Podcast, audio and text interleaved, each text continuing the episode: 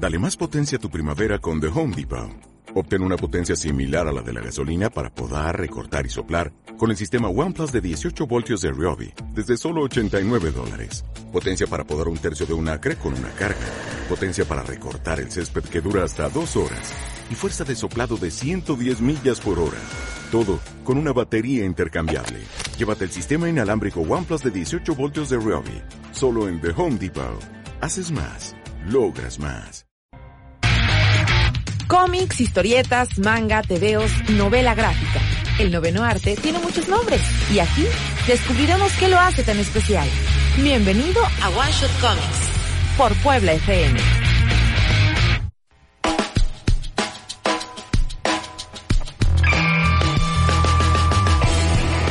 Bienvenidos, feliz viernes, bienvenidos de vuelta a su amigable programa local de cómics, One Shot Comics, aquí por Puebla FM.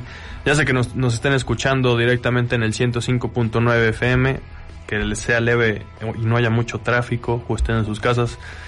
Pues ya listos para el fin de semana, nosotros acabamos esto y también listos para el fin de semana yo creo. Sí. Eh, hoy me acompañan Ed y Genaro, ¿cómo están? Muy bien, bien. Choqueados todavía con la noticia. Todavía. Sí. Y saludos, por supuesto, a todos los que nos están viendo también eh, vía Facebook Live, que ya están aquí conectándose. Saludos a Fiona, a Karim, a Víctor, a Aldo y Miguel. Ándale. Y pues a los que nos están viendo después en YouTube, ¿qué onda? Eh, Saludos a ellos también. a, a- a los del futuro. Hoy, como podrán ver aquí en el título que puse en el- nuestra transmisión en vivo, y como era obvio, vamos a dedicar el programa a hablar sobre Steve Ditko. Eh, hace esta semana, ¿qué fue? Como el...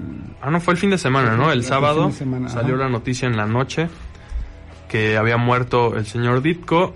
Eh, parece que ya tenía unos días. Sí, el, eh, el cuerpo lo descubrieron sin vida el, el- el 29, pero digo, se especula que pudo haber muerto uno o dos días ajá. antes, pero bueno, digamos que la fecha oficial en la que están poniendo 29, su muerte ¿no? es el 29 de junio. Y eso, la- la- esa circunstancia de que lo tuvieron que ir a encontrar solo en su departamento, ya habiendo fallecido, eh, habla, habla un poco de su vida y su carácter en general, que ya, ya entraremos a detalle. Eh, pues podemos em- arrancar yo creo que de una vez y empezar más o menos por el principio, porque en general yo creo que podemos decir que era un tipo bastante misterioso, Pues sí. bastante reservado, nunca, o sea, a lo mejor que habrá de entrevistas que se conozcan con él, habrá a lo mejor dos, tres, una cosa Hay- así. hay- no, de hecho, hay varias, sí hay varias entrevistas, pero él se caracterizaba eh, principalmente eh, eh, en, en- él como artista, lo que, bueno, él no le gustaba dar este entrevistas ni ni que le sacaran fotos ni este video ni nada, porque él decía que lo que eh, para lo que lo, lo que para él valía era su lo, lo que él hacía, obra. su trabajo, Su trabajo era el que y, tenía que y no y no su carácter, entonces que la verdad es que por eso no tenía por qué tener este Y si buscan, hay en literalmente fotos a lo mejor video. cuatro fotos conocidas suyas y una, y una ilustración suya, un autorretrato prácticamente. Bastante y, hasta- caricaturizado, y hasta ahí. Eh, ahora, ¿cuál era la, cuál fue la obra de Steve Ditko para los que a lo mejor no lo, no, no lo conocen de, de nombre? Eh, pues, más famosamente es co-creador o creador, también vamos a discutir obviamente ese estatus, de Spider-Man y Doctor, Strange. Strange. Son los dos personajes yo creo que más famosos. los más los más fuertes dentro de eso para Marvel Sí. y dentro de DC tal vez los más populares fueron Creeper Hawk and Dove. Blue Beetle eh, Hawk and Dove y digo trabajó para infinidad de, de editoriales hizo Charlton. muchísimos muchísimos este cómics Charlton estaba eh, The Question, de que Question básicamente sin eso, pues eso sirvió como base de inspiración para algunos personajes de Watchmen, por ejemplo. para Rorschach desde ahí, o sea, tenemos a Alan Moore, era un, un gran fan de, de Steve Ditko, por ejemplo. Entonces basó algunos de sus personajes de Sí, Watchmen. de, en- de hecho en el eso. propio Moore sí sí Quería usar directamente a esos personajes. El propio Moore en, en alguna ocasión este sí declaró que, que Rorschach es este mitad eh, de, de Question y mitad Mister A, que es, Es otra creación, ajá, otra creación bastante oscura, pero yo creo que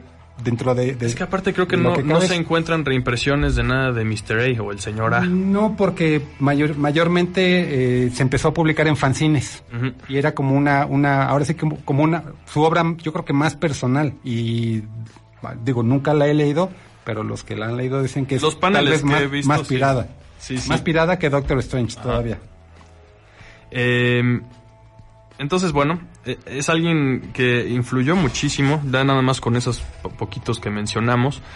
Eh, tenemos fans suyos y check, de una vez le- le- les recomiendo que chequen, está en YouTube disponible, dura una hora un documentalito que se llama eh, En busca del señor Ditko o In Search of Mr. Ditko.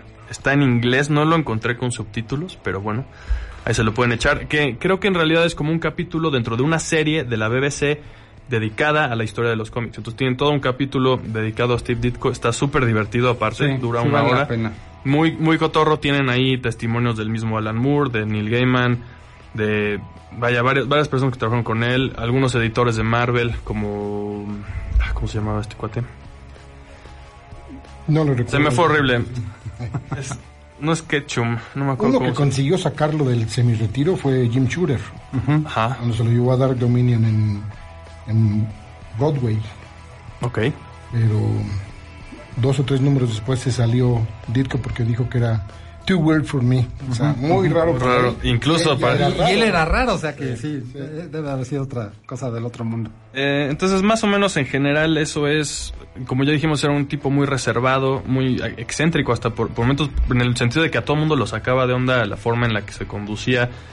Eh, hay muchos testimonios, por ejemplo, ahora empezaron a salir, obviamente, después de su muerte en Twitter, muchos testimonios. Y de, ah, pues yo una vez le hablé por teléfono y me dijo que no. Así a todo el mundo mandaba a volar para todo, ¿no? Pero sabes qué, curiosamente, por a- digo, a reserva de que sí era este muy in- muy muy introspectivo en, en cuanto a su obra y no le gustaba dar entrevistas ni fotos ni nada del estilo, este era muy sabido eh, y en estos días uno de sus últimos amigos que, que ha estado reimprimiendo obras que se llama Craig Joe, este obras de Ditko de ahora sí que, que nadie conoce en, tomos porque él tiene una editorial.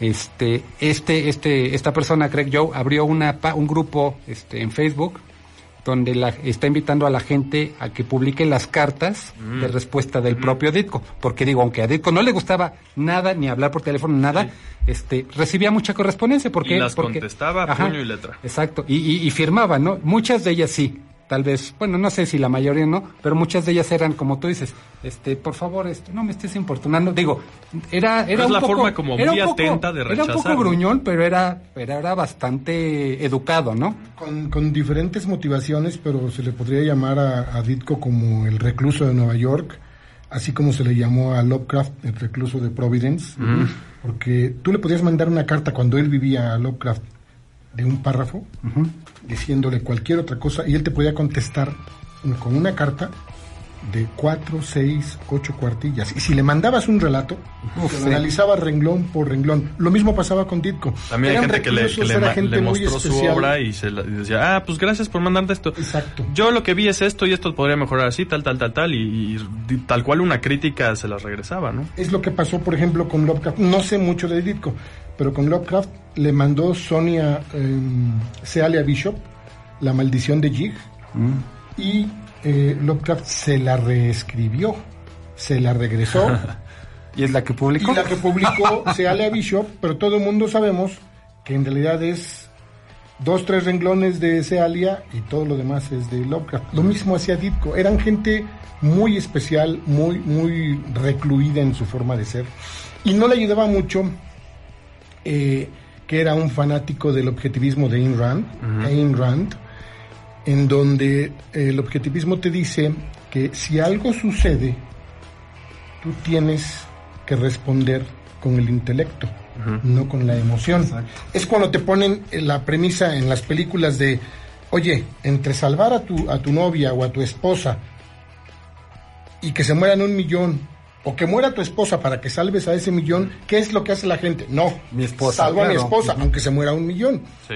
Ayn Rand estaba contra eso. ¿eh? Ella decía que nosotros tenemos que ser, que utilizar el intelecto, que precisamente el intelecto es lo que nos separa. Eh, Kirby en menor grado y, y la esposa que cuando murió Kirby también lo utilizó mucho, también eran seguidores del objetivismo. Fue parte del proceso que en el 65 llega eh, Wally Wood, Steve Ditko, y le dicen a Kirby, oye, estamos hasta el copete de Stan Lee y de Marvel por consecuencia. Vámonos de aquí. Vamos a crear nuestra propia editorial. Y Kirby les contesta, yo no puedo. tengo que mantener esposa, tengo que pagar hipoteca, colegiaturas de mis hijos. Aguantó todavía cinco años más. Los otros se fueron. Desafortunadamente no, no les funcionó y de ahí fue cuando Ditko se fue a, a este a DC a crear precisamente The Creeper en el 68, que también lo dejó. En el número 5 fue el último que hizo y el sexto ya no... no Todavía era hizo como la mitad del sexto y... Sí, y ya 11 lo- páginas que se supone que las redibujaron, no es claro. realmente él, pero tomaron sus dibujos. La impresión, eran difíciles. la impresión que da es que era muy, como que más un artista hasta cierto punto, o sea, se enfocaba mucho más en su obra Que en sí en, mismo. que en cobrar, por ejemplo, ¿no? Igual, obviamente nunca aceptó regalías, o sea, aceptaba su paga por lo que él entregaba. Pero sabes que muchos vecinos ahorita, como tú dices, ya ahorita que, que falleció, empezaron a salir muchas cosas. Muchos, e- él mismo, el mismo Dicto, decía que nunca recibió regalías de las películas de Spider-Man, pero muchos vecinos suyos que finalmente tenían cierto contacto, sí este, han declarado que sí recibía cheques de regalías, por lo menos de Spider-Man. Ok. De Doctor Strange, yo creo que ya no, pero de Spider-Man, yo creo que sí, porque aunque realmente Ditko terminó trabajando casi hasta todavía Sí. un par de Yo años. te iba a preguntar si, si uh, sabías si esto que hablabas de, de su amigo que tenía una pequeña editorial es lo mismo, porque ahorita estaban sacando un Kickstarter con obra suya y sacaban cada X meses algo. Es, ese es otra, ese es otro, Ah, es ese es otro. otro tomo. Es que hay otro editor, no recuerdo el nombre ahorita, que es el que estuvo publicando muchas cosas de, de Ditko, que era el que realmente mantuvo a Ditko en el candelero. Porque Joe es más que nada cosas de los 50.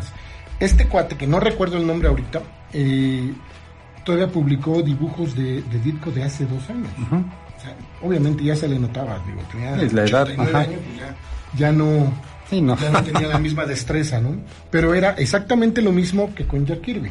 Ellos escribían la historia, ellos dibujaban la historia, se la llevaban a la- al editor y el editor hacía lo que hizo toda la vida. Entonces, Sí. eso fue lo que los hartó. Y ahorita que mencionabas lo del objetivismo, realmente eso se puede, digo, obviamente habrá muchísima gente, yo mismo no sabía bien qué era el objetivismo, hace rato me puse a ver, a ver exactamente de qué se trata, digo, esa, el- la, la influencia de, de- de esta corriente que él seguía la vemos muy, muy palpable en Doctor Strange, pero así ya de cajón cañón en, en su, en su obra este Mr. A. También era un tema muy de todo es o blanco o es negro, no hay grises, no hay nada en medio, ¿no? O sí o no, o eres bueno o eres malo. Incluso la como tarjeta de presentación del personaje de Mr. A es una tarjeta blanca mitad mitad blanco y mitad negra, ¿no? Y dice como algo de good y algo de evil, ¿no? Entonces, o bien o mal, así, no hay grises. Y, y además, curiosamente, la obra de Mr. A, digo, y, y- y trabajó en, por ejemplo, tam- trabajó también en, en las revistas de Warren, este, ya no era dibujo en- sino era acuarela.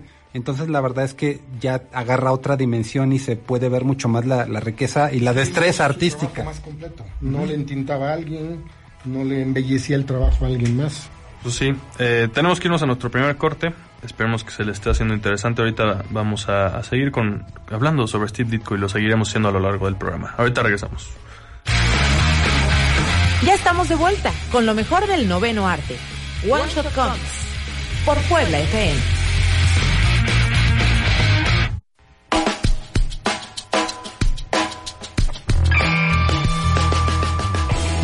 Espero que con esta introducción les hayamos dado una idea general de, de más o menos el tipo de persona, hasta donde sabemos, ¿no? Eh, ¿Qué era o tipo de Además, artista? no se le conocen, este, digo, nunca se casó, no se le conocen hijos. En algún momento tiene un sobrino también por parte de una de sus hermanas, que también tiene el nombre de Steve Ditko y, y Ah, terminó siendo artista, no de cómic, artista de otras cosas. Vaya, ok. Y se, y se le relacionaba con que tal vez podría ser su hijo, pero bueno, realmente no es, no es propiamente que hubiera sido su hijo y no hay, no hay, este, no tuvo descendencia, ¿no?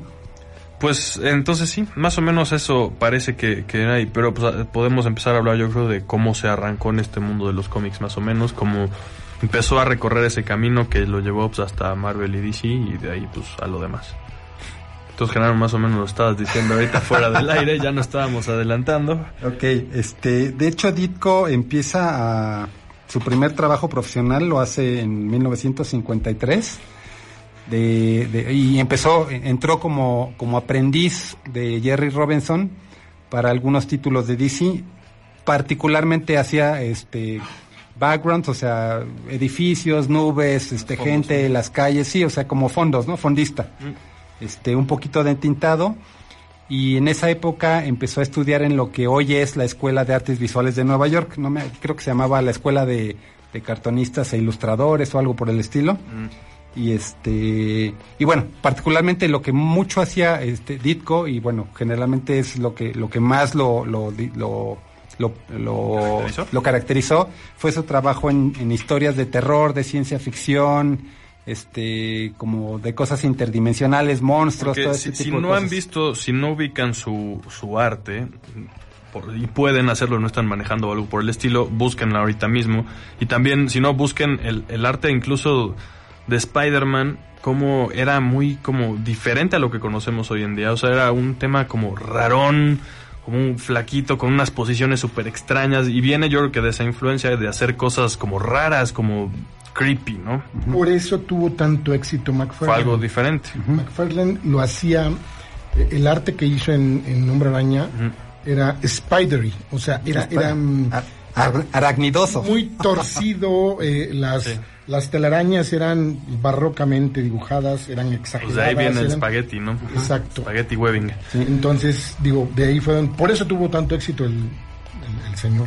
Buen punto, no lo había pensado así, pero sí tiene también, obviamente, McFarlane unas ideas más como medio terrorosas. Piensen, obviamente, en Spawn. Ajá. Y pues si llevas eso a Spider-Man, lo regresa a esos inicios de, de que Spider-Man medio que le daba miedo a la gente. Y es la prim- el primer... Nos estamos adelantando un poquito con Spider-Man, entonces. Sí, no, no, no importa. Este, Hay tanto de hablar que bueno. sí, digo, a ver si ojalá que tuviéramos oportunidad de volver a tocar el tema de Ditko. Entonces, eh, estudiando en la escuela de arte, bueno, de, de cartonistas e ilustradores, pues eh, en ese entonces ya estaba Stan Lee trabajando para Marvel. eh, y bueno, fue a la escuela, de, de- a esta escuela buscando este, talentos para traerse a, Marvel y le latió mucho el, el- el, pues lo que estaba haciendo Ditko, ¿no? Porque como, como estaban diciendo, era algo completamente diferente. Ya para estas épocas ya habían salido los Cuatro Fantásticos, ya se relacionaba mucho la mancuerna de Lee y Ditko y la Y verdad Kirby, ¿no? digo de Lee y Kirby y este y la verdad es que cuando cuando a Stanley se le ocurre crear a Spider-Man pues su primera opción fue Jack Kirby. De hecho, la portada de, de Amazing Fantasy Es está dibujada por Jack Kirby porque a la mera hora, digo, ahorita voy a, a cómo llegó Ditko ahí, la portada original que Ditko le, le propuso, pues no le gustó a Kirby y dijo, no, no, tú quédate con los interiores, la portada de Kirby y ya, ¿no? Esa portada original de Ditko la, la volvieron a, la relanzaron y recolorearon hace En el Amazing 700. en el Ajá, 700. sí. Ahorita acaba de pasar el 800, ya tiene unos 3, 4 No me gustó el recoloreado, pero bueno, la verdad es que está padre. Se la opción incluso al hardcover de esa historia, ¿no?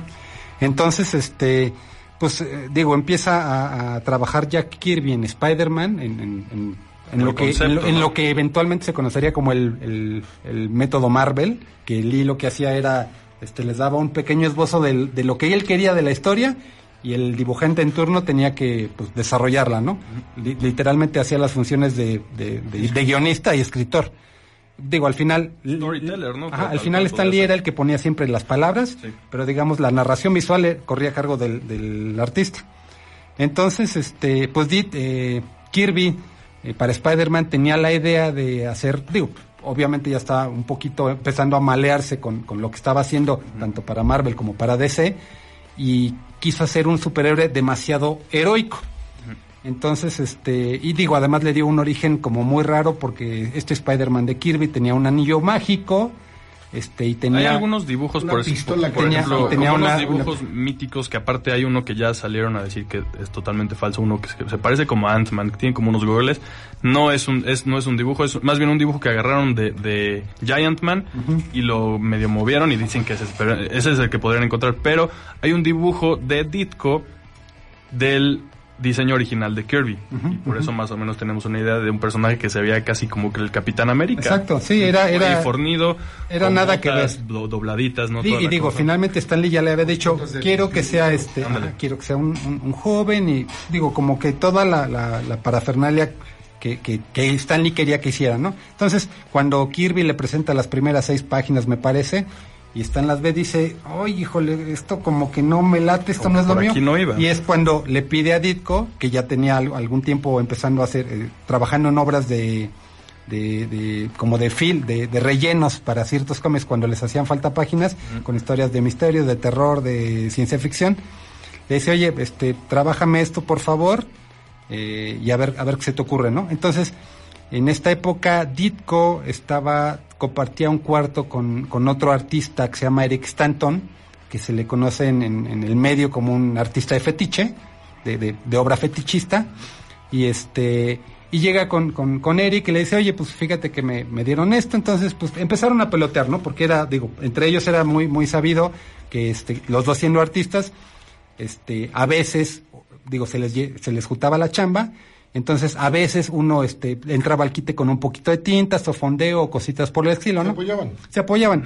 Entonces, este, pues digo, finalmente Ditko empezó a desarrollar eh, a Spider-Man y le- le- él creó el, el- el clásico disfraz, este, su traje rojo y azul, las telarañas, este, y lo que separó mucho a, a- a este Spider-Man del resto de los superiores Marvel es que le cubrió completamente la cara.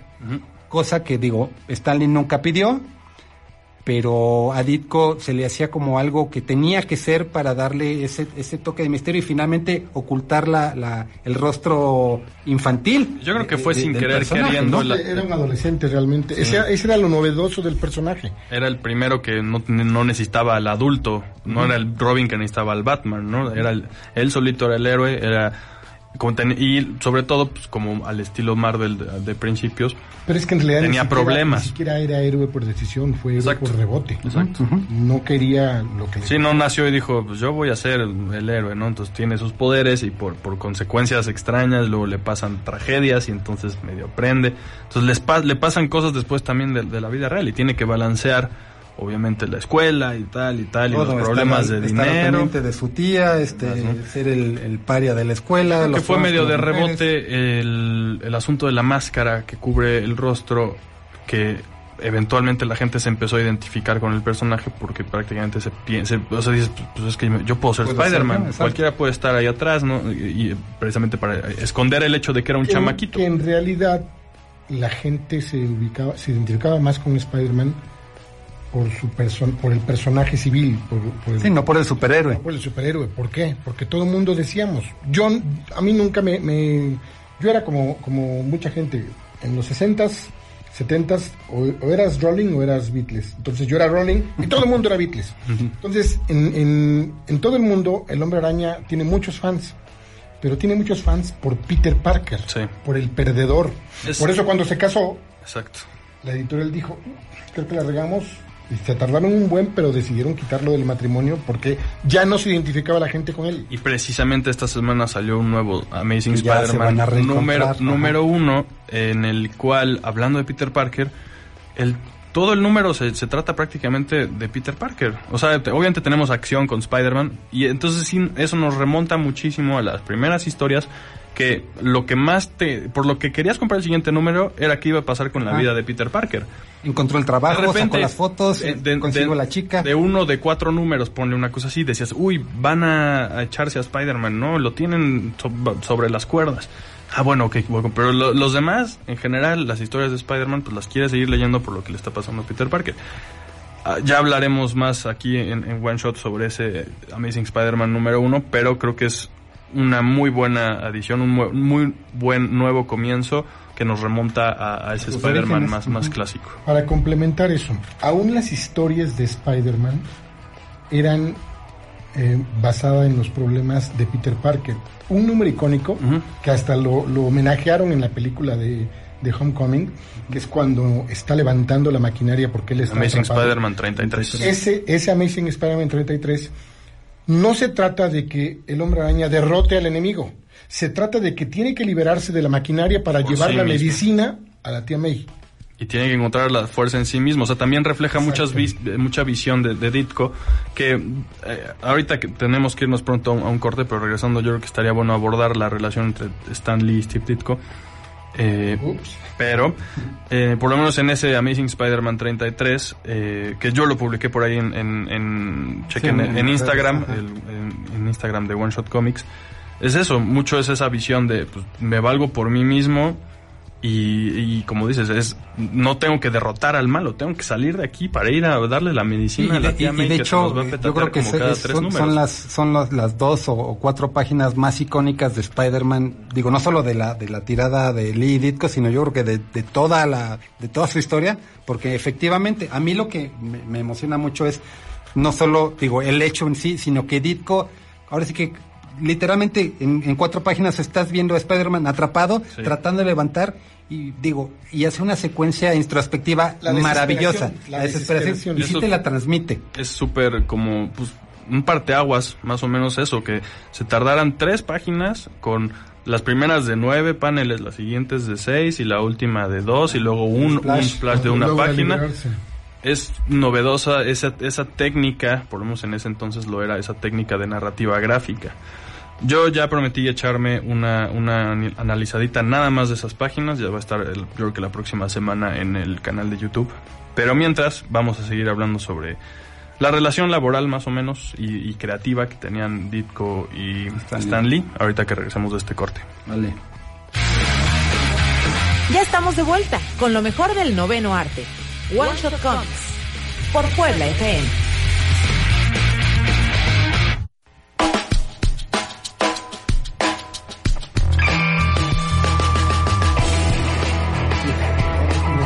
Estamos de, de regreso en el chisme de las convenciones.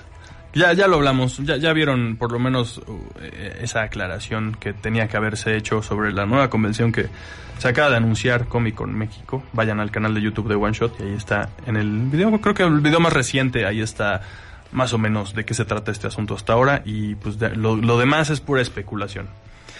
Pero regresando a la vida y obra de Steve Ditko, eh, pues precisamente fue junto con Stan Lee que creó a Spider-Man.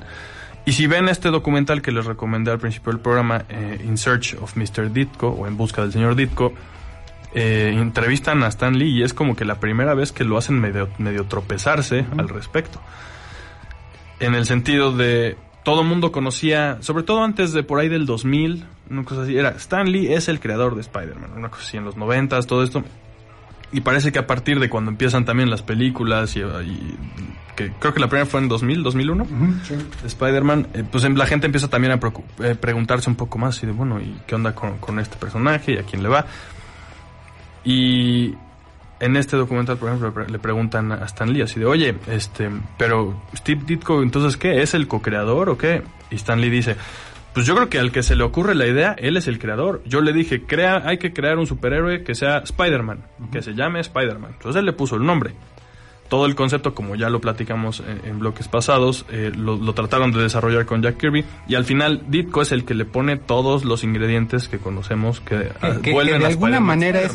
Prácticamente lo mismo que pasó con Batman Sí. entre Bob Kane y Bill Finger. O sea, finalmente Bob Kane tuvo la idea, pero el que hizo el, desarrollo visual y, y creó el Batman como lo conocemos fue Bill Finger. Es lo mismo que pasó con Stanley y Steve Ditko. Y entonces en este documental como que le siguen preguntando, le siguen preguntando, presionan y Stanley de repente dice, bueno, yo considero a Steve Ditko, si él quiere que se le diga así, como co-creador. Incluso una vez le tuve que hacer un escrito y le dije, enséñaselo a todos los que tú quieras para y ahí dice y está firmado por mí, Stanley, que dice que ahí yo considero que tú eres el co-creador.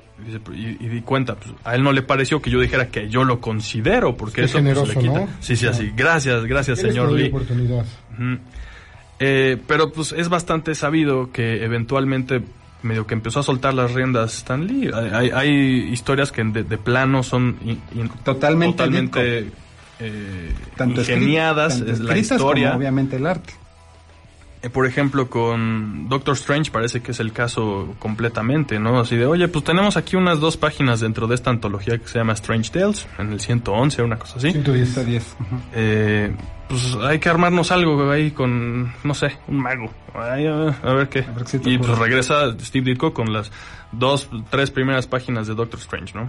Y Es que así era el Marvel Method en los en finales de los 50 Y todos los, hasta los 80 casi. Sí, exactamente. ya lo hemos también eh, discutido varias veces aquí en el programa cómo funciona este asunto, ¿no? Así de, pues vamos a hacer esto y regresa el artista con todo y luego el señor Stan Lee le ponía las Y de, letras. y de hecho, aunque no se le reconocía en los cómics como co-creador de Spider-Man, obviamente Ditko sí decía, oye, güey, en buena onda, este personaje está teniendo demasiada este, aceptación, lo están ve- se está vendiendo como pan caliente.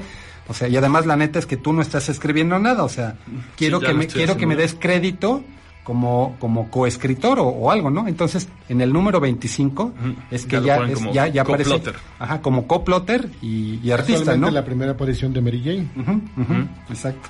Súper agotado Entonces, ese, ese este, maldito. Sí. Pues es a raíz de, de, de esto, digo, Ditko estuvo trabajando relativamente pocos años en Spider-Man, creo que cuatro Se quedó nada hasta el más. 38. 38. Que te das cuenta de que el último número, a Guy Called Joe, que es un, un cuate que es boxeador, y Pugilista, que, ajá. eh, la historia ya se siente eh, al aventón. Ya, ya Ditko dijo, este es el último, me voy al diablo. En teoría nadie sabe exactamente por qué se fue, pero vaya, hay Muchos muchas cosas años, que podemos Mm, inferir, ¿no? por- por es de- que, digo, todo eso salió después en, en- en muchas entrevistas que se dieron. Desafortunadamente, Wally Wood, eh, que empezó también con, con Daredevil, que lo llevó hasta arriba, porque era, Daredevil era una copia realmente del personaje de un personaje de los 40 También rojo y azul, este era rojo, primero era amarillo con negro, y él fue el que lo diseñó a ser rojo. Eh, Wally Wood era alcohólico, entonces no tenía compromisos con la vida. Steve Ditko, soltero, no tenía interés en casarse ni nada por el estilo, no tenía compromisos en la vida. Entonces, realmente estaban hartos porque Wally Wood también hacía lo mismo en, en Daredevil y tampoco le daban crédito. Entonces decidieron irse, no se pudieron llevar a Kirby, Kirby se quedó. pero Romita, es- está- es- Romita es el que le siguió en Daredevil, ¿no? Sí. Y también No, en y después, en- exactamente, a eso iba a ir, que pues se quedan sin artista para Spider-Man y pues vente aquí, Romita. Y Romita no Romita. escritor. No, Sí, entonces les, les quedó perfecto así, nadie va a estar rezongando, no vamos a tener un borro que rebuzne, entonces tú a lo tuyo, nosotros a lo nuestro.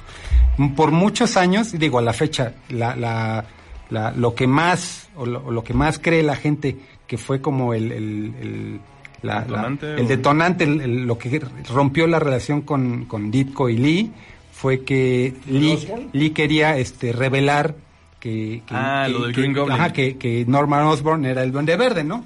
Y digo, por mucho tiempo se pensó que Ditko no estaba de acuerdo y que... Se supone que se- él Ditko- lo declaró y dijo, se sí, supone yo que quería él- que fuera normal. Ajá, yo también, eso, digo, eso, eso se no... suponía, por lo menos lo que se cuenta es eso, ¿no? Que Ditko quería que fuera quien sea, porque algo así ya había pasado con el Master Planner y luego acabó siendo el mismo Otto Octavius, el del Doctor Octopus, pero entonces ya había habido varios, era muy recurrente eso, ¿no? Un vi- villano misterioso en Spider-Man y era el misterio de quién es y al final Era también que ya llevabas números conociendo. o no, por lo menos según lo que en- muchas veces quería dar a entender Ditko, por lo que yo entiendo, es pues, era, era un tipo cualquiera, porque en la realidad eso sería, no, no va a ser tu tío el villano con el que estás peleando, va a ser alguien que no sabes quién es.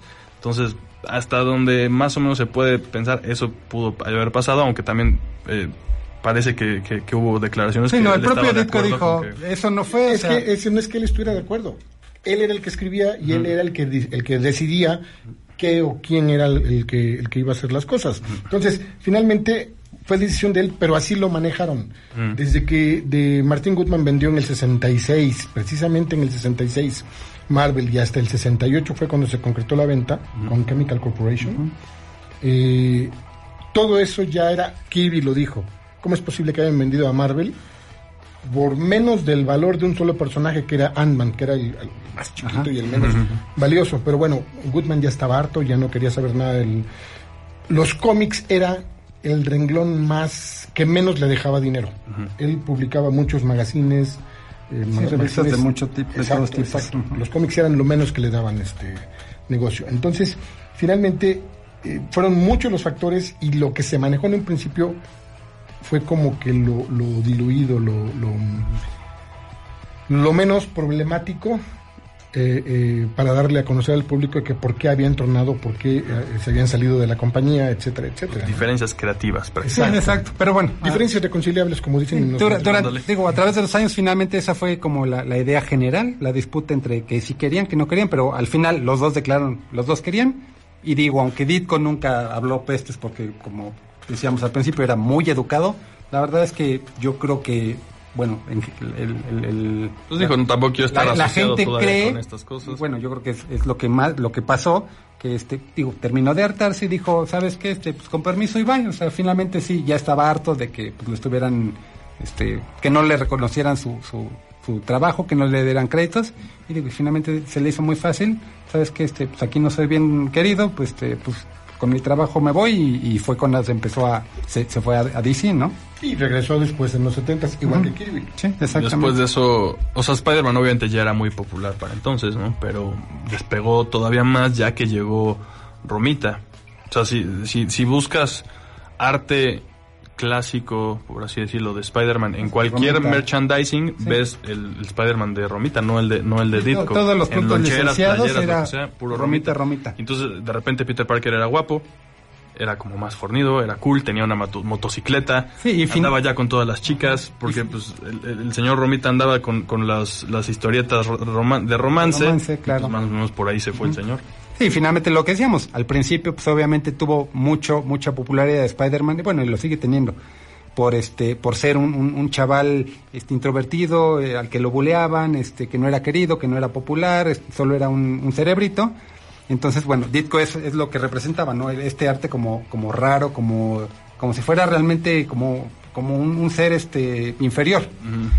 Cuando llega Romita pues sí cambian las cosas y, digo ahí sí este, dicen que que Romita trató de emular en un principio el, estilo de, Kirby, pero que no lo logró de plano. pero finalmente, digo, e-, eso es lo que en alguna vez declaró Stanley, que él quería, y finalmente se, salió con la suya, retomar un poquito esta, esta esencia superheroica más, más, más como lo que él quería hacer con Kirby, que bueno, no le gustaron los diseños, y entonces es que Romita entra pintado, este, que ni pintado, y le, si le dijo, ¿sabes qué? Deja la línea de, de, Kirby, lo quiero, como tocas de decir, más formido, más popular, más guapo, sí. incluso yo de niño, cuando, cuando eh, a, la, a la siguiente semana, porque en novedades sacaba los, los Spider-Man los miércoles cada semana. sí, sí, no, no, sí, yo sí.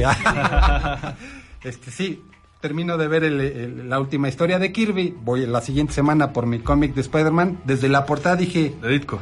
Digo, de, sí, no, de Ditko sí, la última. Y, veo la primera de, Romita, que creo que es este con, no, con Hulk.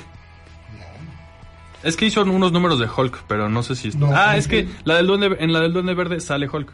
Ah, En el primer Duende Verde sale Hulk en, en Spider-Man. En el 39. 39 es 39 y 40. 38 es lo de. No, es, es en la primera aparición del Duende. Esta ya es como la tercera aparición del Duende. En la primera aparece Hulk, pero este es otro. estamos hablando de mucho antes. Sí, sí. Bueno, total, yo veo la, la, diferencia. Digo, ¿qué pasó? O sea, hasta dije. Digo, además, uno niño piensas, pues todo, toda la vida va a ser lo mismo, vas a seguir viendo lo mismo más o menos. Y la verdad es que sí, fue un cambio muy, muy drástico, pero finalmente, como que te entraba esa otra onda de. de a lo mejor sí, también conocías a, a Superman, ya veías un Peter Parker más, más formido, con músculos, más popular, entonces digo, como que empezó otra etapa, ¿no? Sí. Em, con eso nos tenemos que ir a nuestro último corte, ahora volvemos.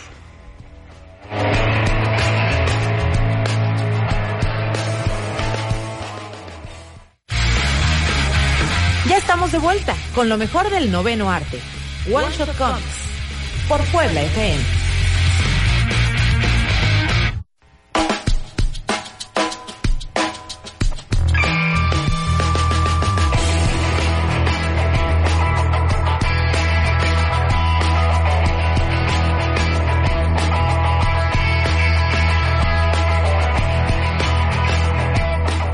Ya estamos de regreso y gracias a todos los que están de nuevo aquí en, Facebook Live. Miguel Torres, Aldo Cefo, Víctor Bonfil, Karim Altamirano, Fiona Fu, Jerry Ochoa, Babs Riot, saludos, Gio Pintor.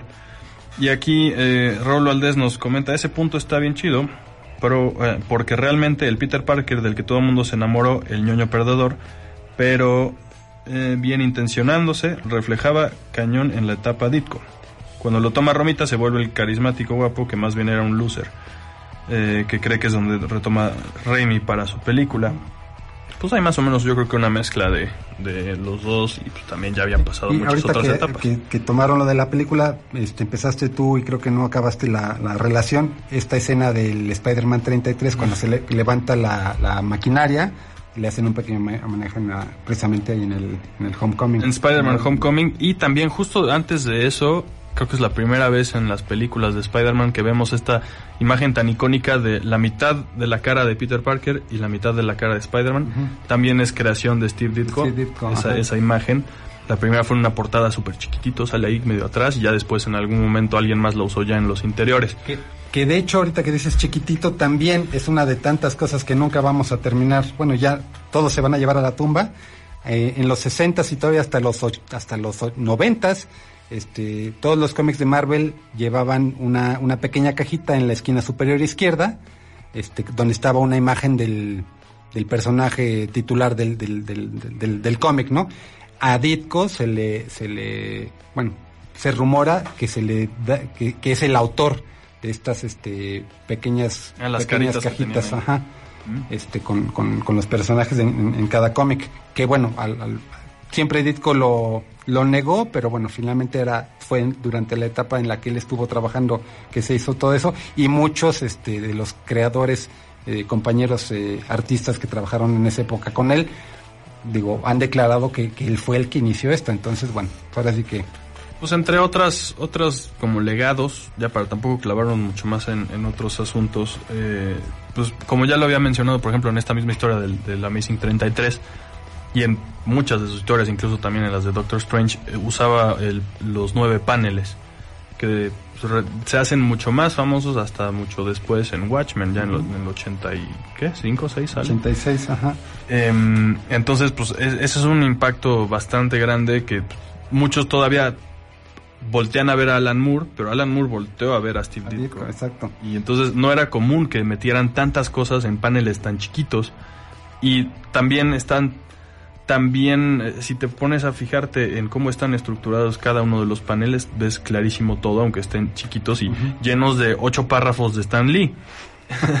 y el, el framing o el los encuadres, cómo pones a un personaje adelante, otro, otro atrás, los tamaños, todo este asunto como de un lenguaje, pues, se podría decir cinematográfico, pero en este caso es, es- es, este obviamente dibujado.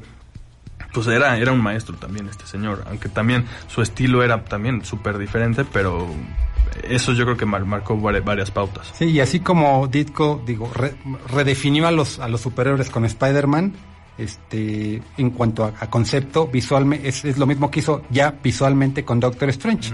Porque en esa época, durante los 60 por ejemplo, no sé si, si, si muchos han leído historias clásicas de, de Jack Kirby, Jack Kirby era muy este fan de hacer como este tipo como de collage de, de cuando eh, entraban a, a- a mundos, es- a- iban en el espacio a mundos subatómicos, zona esto, está la zona negativa, hacía como lo- todo su background era, era un collage de, de imágenes de maquinaria reales con este con, con, con una trama de puntillismo y los personajes dibujados.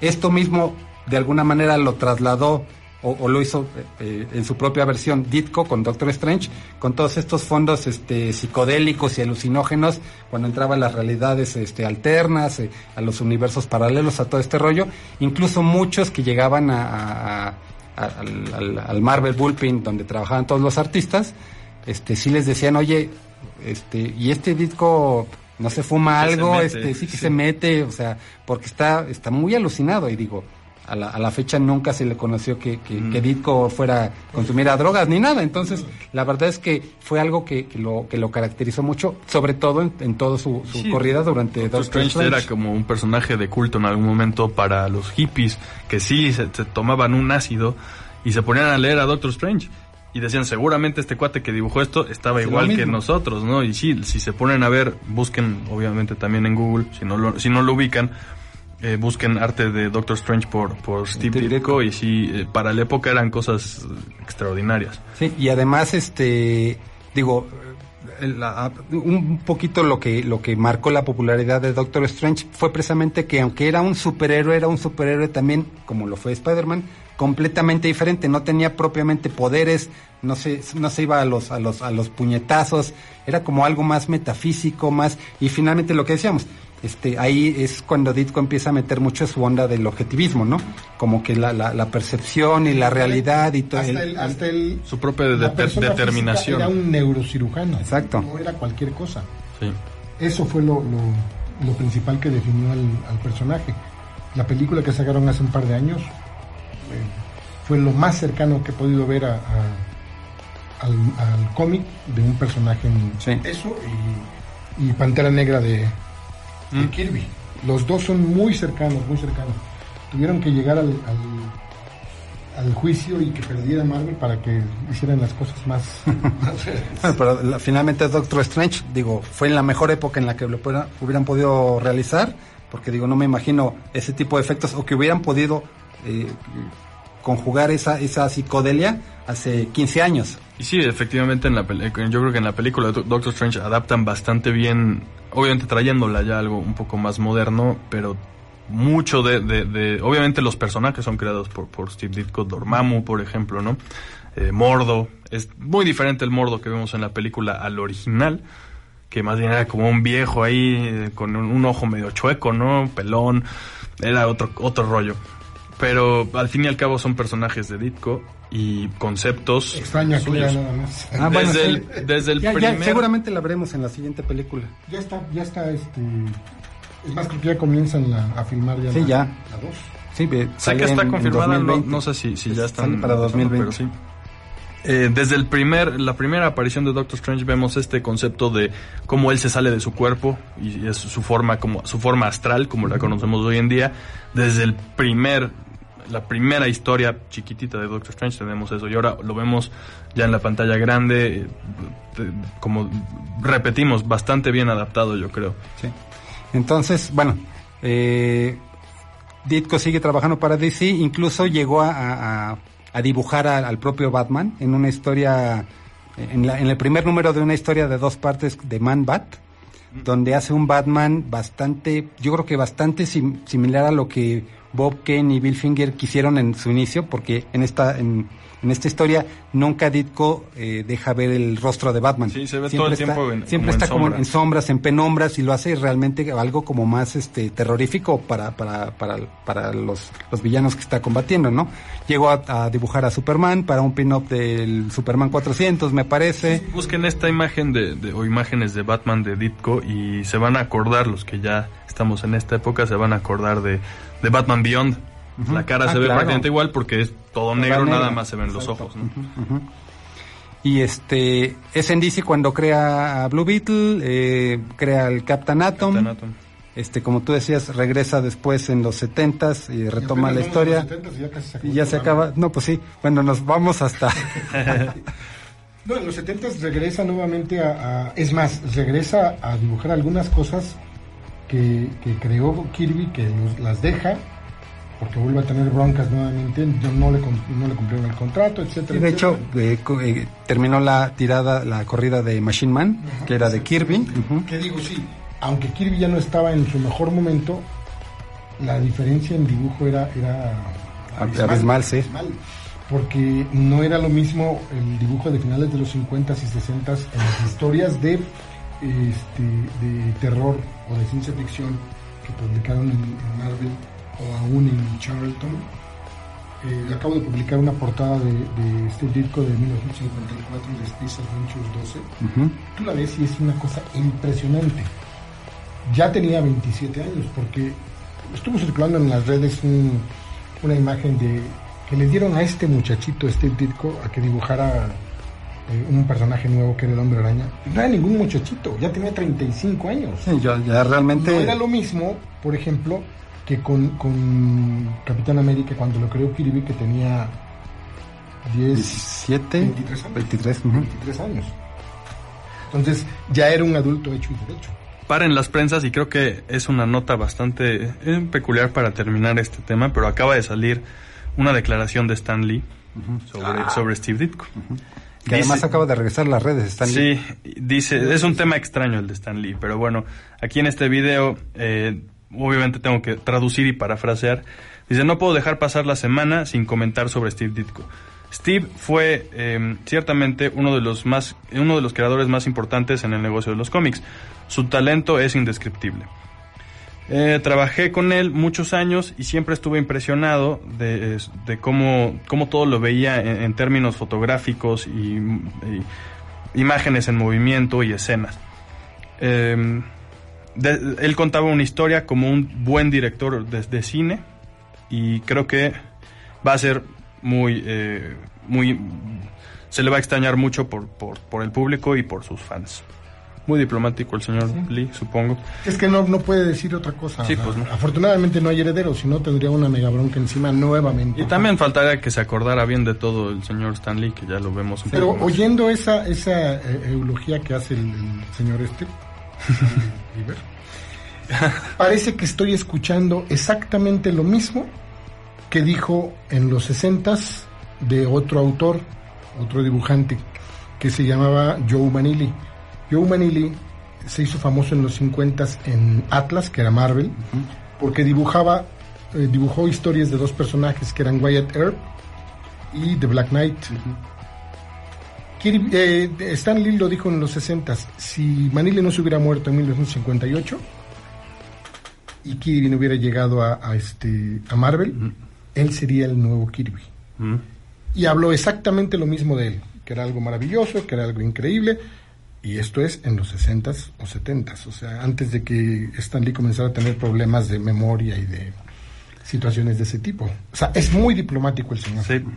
Pues en fin, eh, hasta ahí nos, nos tenemos que quedar por ahora. Nos faltan 80s, 90s. Sí, ¿no? pero eh, la próxima semana nos vemos aquí a las 4. Es nuestro programa de aniversario. Vamos a celebrar el aniversario del programa de radio y es nuestro programa número 50. Entonces vamos a preparar algo, algo especial para ustedes. Pueden dejarnos sus ideas. Si tienen ideas, todavía no está fijo todo lo que vamos a hacer. Pueden dejar sus ideas ahí en nuestras redes Vamos sociales. a tener juegos de azar y mujerzuelas. No, pero, pero gracias por la- el aporte, Genaro, y gracias por venir, gracias por venir, Ed, también. Gracias por A invitarme. compartir la sabiduría sobre Steve Ditko. Eh, gracias, Osvaldo, en los controles. Una gran Yo fui pérdida para el Willy mundo del Holland. noveno arte. Y pues váyanse a leer cómics de Steve Ditko. Exacto. Bye bye. Bye. Esto fue One Shot Comics. Nos encontramos la próxima semana con lo mejor del noveno arte. Por Puebla FM.